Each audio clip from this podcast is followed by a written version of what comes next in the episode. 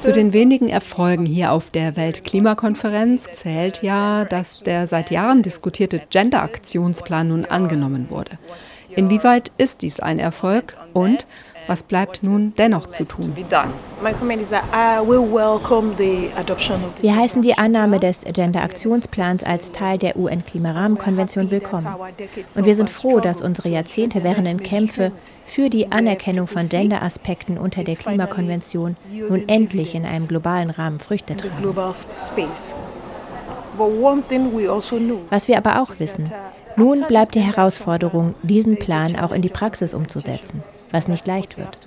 Insofern ist die Annahme des Gender-Aktionsplans ein politischer Wendepunkt. Was werden Sie in Ihrem Herkunftsland Nigeria über die COP23 berichten können, gerade gegenüber den vielen lokalen Gemeinden, die vom Klimawandel bereits jetzt betroffen sind?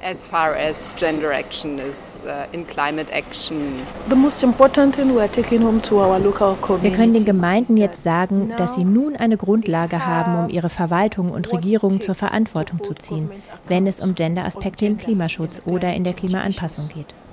Das macht Hoffnung. Die lokalen Gemeinden können auf dieser Grundlage mit ihrer Regierung darüber verhandeln, in jeder einzelnen Maßnahme und in jedem Projekt auch die Belange der Frauen zu integrieren. So for us now, am Ende wird also bei jeder Klimaschutzaktivität die Frage behandelt werden müssen, wie die Belange von Männern und Frauen darin konkret berücksichtigt werden. Bei der Umsetzung der nationalen Klimapläne fordern wir die Verpflichtungen ein, Gendergerechtigkeit herzustellen.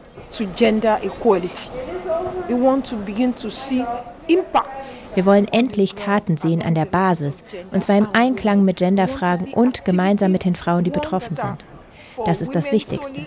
Die Partizipation der Frauen und der lokalen Gemeinden, eine gleichberechtigte, aktive Partizipation. Nicht nur an der Basis, sondern auch in der internationalen Politik. Not only on the ground, but at the global policy level. Was erwarten Sie von den Industriestaaten? und was wäre deren Aufgabe, um den Gender-Aktionsplan nun in der Praxis auch weiterzubringen? We need the industrialized and the developed countries to resource wir brauchen Ressourcen und die finanzielle Unterstützung der Industriestaaten, um den Gender-Aktionsplan umzusetzen.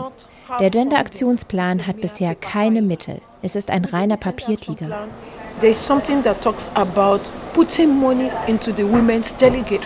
Ein Absatz spricht davon, dass mehr Geld in den Delegationstopf für Frauen eingezahlt werden soll.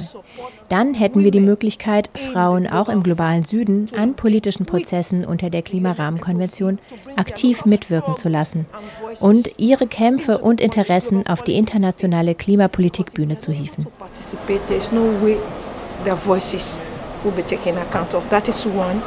Denn wenn sie nicht selber teilnehmen, wird es keinen Weg geben, um ihre Stimmen zu berücksichtigen. Das ist ein Punkt.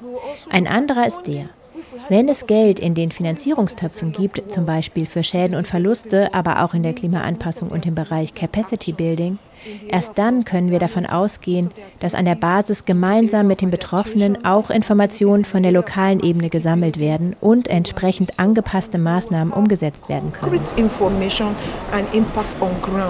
For men and women so that during this stock taking in 2018 nur dann werden wir im kommenden Jahr auch Berichte vorliegen haben, um bewerten zu können, inwiefern Gendergerechtigkeit überhaupt Einklang in der Klimapolitik und im Klimaschutz gefunden hat. Thank you very much.